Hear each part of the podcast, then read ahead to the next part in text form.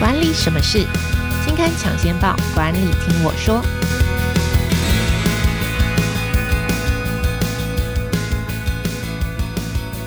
Hello，朋友们，大家好，我是经理人月刊的文稿主编邵贝轩，我是贝萱。欢迎收听经理人 Podcast 管理什么事单元。这个单元每个月都会跟听众朋友导读当期杂志的封面故事或是特别企划，也会邀请编辑团队上来分享专题制作背后的故事。那今天要来跟大家谈的主题呢，啊、是我们三月号的特别企划，叫做“马斯洛跟你想的不一样”啊，重新认识马斯洛的需求层次理论。那今天来邀请的是经理人月刊的这个资深采访编辑周颂怡。那我们先请宋怡来跟大家打招呼。Hello，经理人的听众朋友，大家好，我是经理人月刊的采访编辑宋怡。OK，好，今天要来约宋怡，我们要来谈谈马斯洛。讲到马斯洛这个字哦，我不晓得就是。呃，在这次特别计划，我们特别为马斯洛开了一个专题，所以我我也想一开始就想问宋怡说，到底谁是马斯洛？马斯洛这么重要吗？我们需要说 开一个专题 介绍他，尤其在一本管理杂志上面。是，其实马斯洛大家可能都会有一个印象，是在国高中的公民课本啊，有一个金字塔的图。等一下，你的国高中课本上面有一个 马斯洛金字塔，现在的国高中都这么高级，到已经介绍有吧？还是你是念三民主义？哦，就年龄的差距出现了。OK，理解。原原来原来原来我原来年龄的差距已经显现在这边了。对，我们现在是有念的。所以现在的国高中已经有介绍马斯洛的需求层次跟这个金字塔这个了吗？是没错，它会有很明显的那个金字塔图在课本上面。OK，对。那其实马斯洛他是一个心理学家，那他主要研究的是说我们人的潜能在哪里，我们人的创新性在哪里。他把这个人的这个个人特质啊放到心理学里，放到心理学派的里面，所以他其实已经被誉为二十世纪最具影响力的心理学大师之一哦。那像这两年比较红的正向心理学啊，其实也是从马斯洛的需求层次理论延伸而来的理论，这样子。OK，那我想问一下，就是好，我知道马斯洛在讲一个东西叫做需求层次理论嘛、嗯？那国高中的课本，你们的国高中课本上面也介绍了这个所谓的需求层次理论，但是需求层次理论到底跟我们一般人或是工作者，他有什么关系吗？为什么我们在这个时候需要认识马斯洛的需求层次理论呢？嗯，其实马斯洛他其实在探讨说，我们一个人的行为，他为什么呃会做出这样的行为？他背后一定会有一个动机嘛？那这个动机是来自于哪里的？那他就是做了很多的研究之后呢，他推论出了这个需求层次理论。那他把我们人类做行为的动机分成低层次到高层次的五个指标，那分别是生理、安全、爱与归属、自尊和自我实现。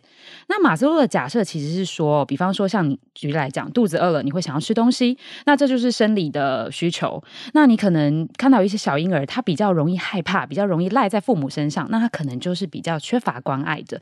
那从这样子的里面发现，我们可以发现到说，其实呃，驱动人的行为是对于需求的一个未满足。那未满足，我们才会去引发这样子的行为。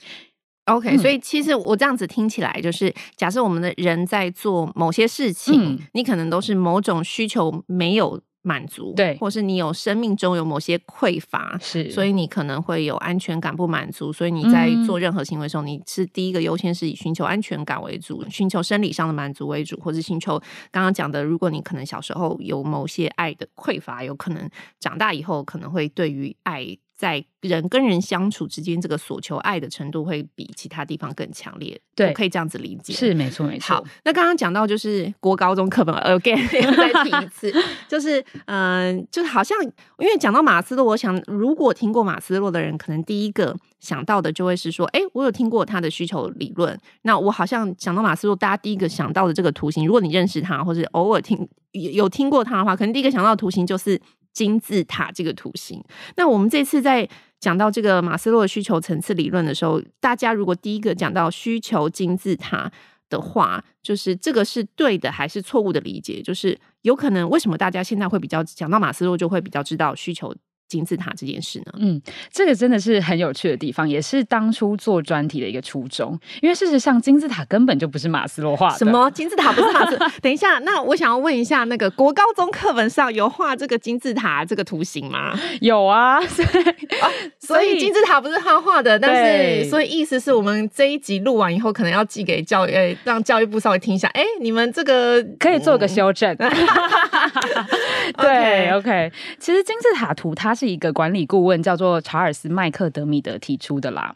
那是在一九六零年代的时候，其实麦克德米德认为说，企业想要以最低的成本来激发员工的最大的动力，那你就可以用这个需求理论先来评估我们员工处于什么样子的需求状态，然后给予他就是对应的福利措施。就比方说，你起码要满足人家的生理最低最低需求，你你要给最低薪资嘛？你没有给到最低薪资，你连生理都没有满足，你谈何就是叫员工对你自我实现呢？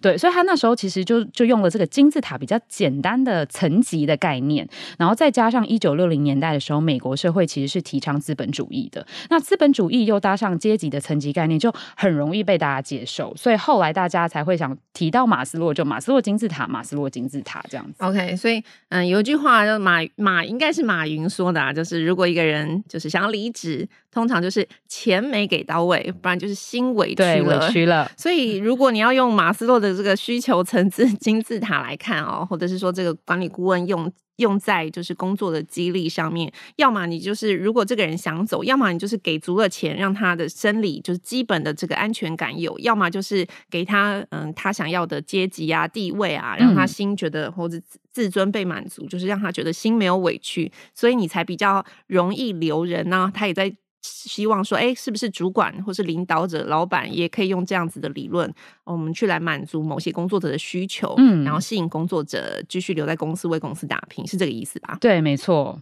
贝轩理解完全正确，可以去重新写教育课本，教育部那个就是教科书了。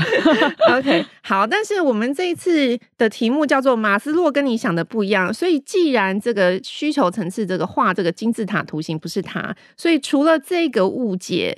之外，我们好像还做了四个误解。首先，我想先问，就是假设如果我们对马斯洛的理解就只有这个金字塔，嗯，会出什么问题吗？一个比较大的误会就是，那这样子我们就会太过聚焦于外在驱动力，就像贝轩刚其实解释的，我们可能很容易就会落入说，好，我只要给你很多很多的钱，我给你很多很多的福利，你好像就会留下来了。嗯，但事实上，其实最高层级的自我实现可能才是最重要的。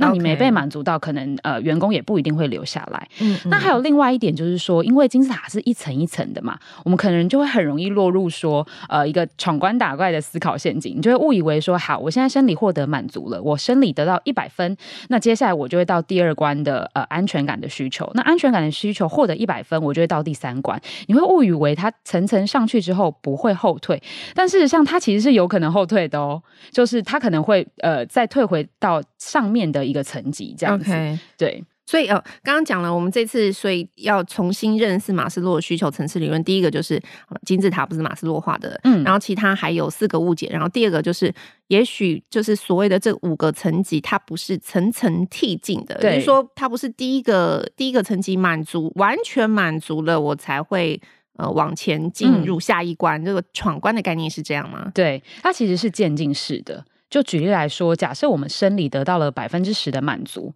那安全感这时候不一定会出现，可能安全感要到百分之二十五，甚至百分之三十的时候，安全感这时候可能就会浮现呃五趴了，就是以此类推这样下去。哦，所以那我换句话说，就有可能就是我如果一个人是完全满足，是一个我现在对我的工作、嗯、生活就身心灵达到一个完 全平衡的状态吗 的话，我的假设他有可能每一个层级都还不是百分之百满足，是这样。对，当然，其实你、哦、你想人，人人是欲望无穷的生物。哦、OK，对，我们其实不太可能会百分之百就是。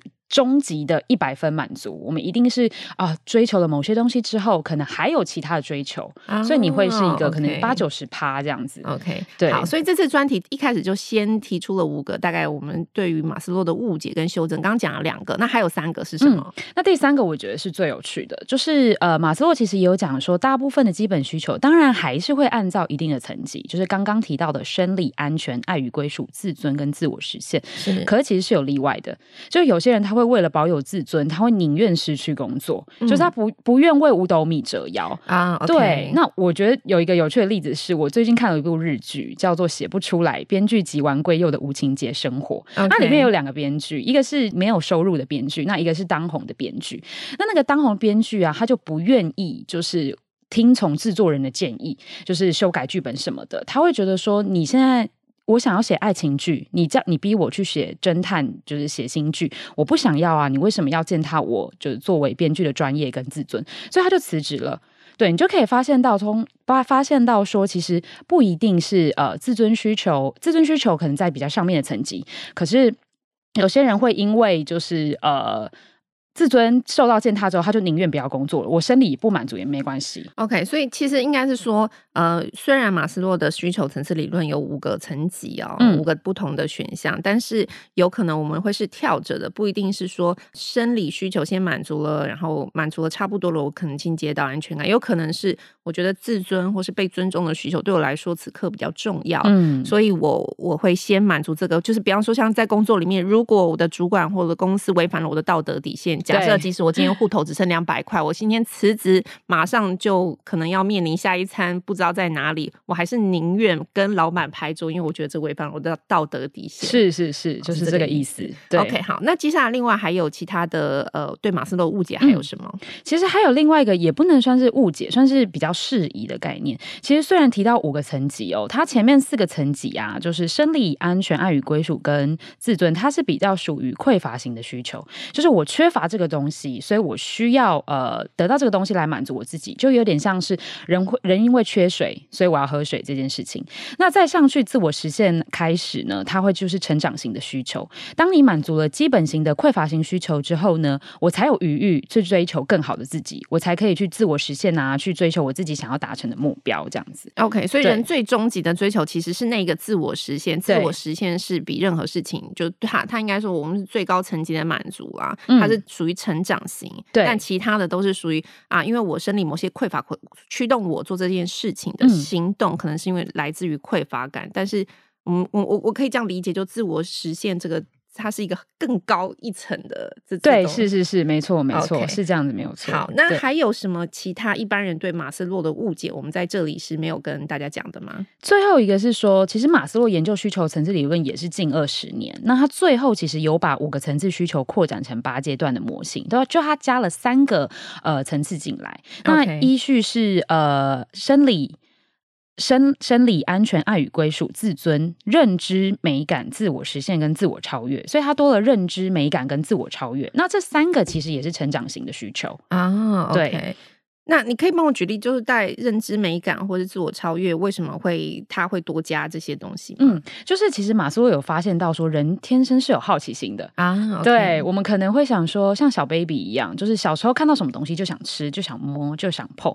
那有些人的好奇心其实更旺盛的，嗯、就是你其实从人类史上来看，有蛮多不少这样子的例子，就是他宁愿放弃自己的生命危险，他也要追求未知的世界。就比方说像哥白尼，就是提出日心说的那个哥白尼。OK，对，他在当时候其实教堂势力很庞大的情况下，他还是就是。决定要挑战他们，宁愿冒着被杀头的危险，也要跟大家说：“No，这个世界不是以地球为中心。”没错，对，其实你就会发现，就是说，哦，其实他的认知需求是很高的，其实更胜于大过他的生理跟安全需求。知识的力量大过于任何政治法律的。是是是，没错。啊、对，okay 那其实美感啊，跟自我超越，其实也是同样的概念。OK，对，好理解。嗯、那我想要知道，就是好啦，假设我们知道了马斯洛的，我们现在有一对这个马斯洛的需求层次理理论有。一点重新再认识它，我知道这些这些之后，我可以干嘛？尤其是对工作者，或者是说老板或者领导者来说，嗯，其实从马斯洛的需求层次理论来看呢、啊，我们就可以发现到说，其实。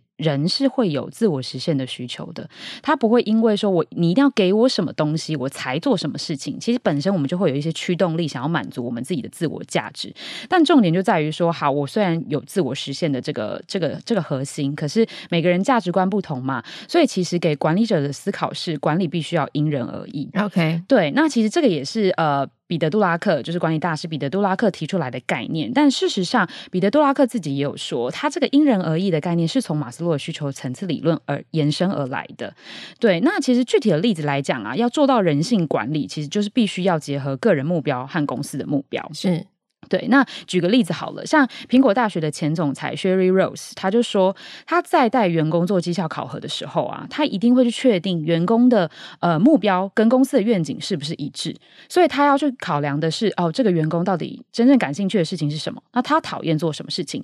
假如一个员工哦，他非常非常喜欢呃，他他他很会做业绩，他喜欢看到数字，他有收入进来他就很高兴，那这个这一位员工可能就比较适合做业务。那有一些员工可能是喜欢跟人接触啊，他社交型的人格比较高，那可能就适合带人。所以你要去呃真正了解员工想要做什么跟不想要做什么，你才可以去调整他们的工作配比，那尽可能让他们喜欢做的事情跟公司的目标是一致的。好，讲到这里我就想问，当然啦，这些都很美好，是，但是你也知道，工作就是会有一些。你不想要做的事情啊，就是一件讨人厌的事情啊！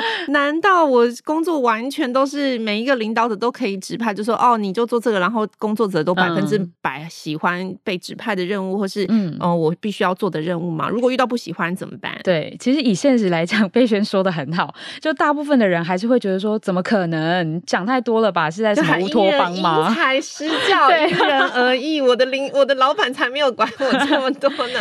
对，那 Rose。其实他也有很坦白说，他就说，对，其实很多时候我们其实会不喜欢某项工作，可是你公司还是有既定的目标跟业绩要达到嘛，那团队就还是必须接受。这个时候呢，他会非常坦白的，就直接跟员工讲说，没有办法，就是这件事情我们必须还是得做，可是我会帮你安排其他你想要做的事情。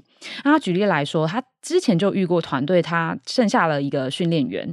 那那个唯一的训练员，他就说这个工作他觉得太无聊了，他不想要继续做下去。那 Rose 就直接跟他坦白说，这件事情没有选择的余地，就是我们只剩下你了。可是你可以在训练工作之外去做其他你想做的事情。那你也可以就是帮忙训练接班人来接任你的工作。你可以花两成的时间来做训练员的作，花其他七八成的时间来去做其他的任务。所以其实，在这样的权衡之下，还是可以帮助员工跟。公司的目标是一致的，所以意思说，好啦，工作就是有不开心的事情，就是有你必须做，但是很讨厌的任务。比方说，就是叫你说，你今天就是被得把报告交出来，你心想说，no，我比较喜欢做别的事情啊 啊！但是你可能作为一个领导者，可能要先跟员工说，没有关系，这这个是你必须要做的任务，但是你在这个我可以在时间调配上，或是任务的分配比例上做一点调整。你喜欢做什么？我们来发展你喜欢做的事情。对，然后这件事情。你必须要做的事情还是得完成。那有一个方法是，也许你可以训练接手这件事情的接班人，嗯、对。但是我聘请你来。终究还是因为你擅长这件事情才做，不然你干嘛要做这个工作呢？没错。OK，好，那最后我想要，我也想要请宋怡分享，就是制作这次专题，你自己有觉得什么比较特别的收获吗？嗯，我觉得其实爬书了就是马斯洛的几本经典之后，看完了需求层次理论，对我对我最大来讲的收获是同理心这件事情，怎么说？就是呃，你其实会用更不一样的眼光来看待相处的人，就像是套了电视剧的滤镜，你可以用第三者的角度去看一件事情跟一个人做事情的背后的原因到底是什么。像我最近就看了韩剧《我的大叔》，那女主角 IU 她其实就为了照顾奶奶，然后她又扛了一屁股的债，所以她到她必须到处打零工，然后吃厨余为生。她就是很明显的生理需求未获满足的例子，她就可以抛开自尊，然后就是为了生存。那那时候我越看就越生气，就觉得说她都已经这样子了。为什么那个讨债的人还要就是去打他，然后还要逼迫他？可是看到后来，你才会发现到说，其实这个讨债的人他心里也受伤了，他其实是爱与归属感没有得到满足。那这个伤害其实有一点是来自于呃女主角带给他的伤害。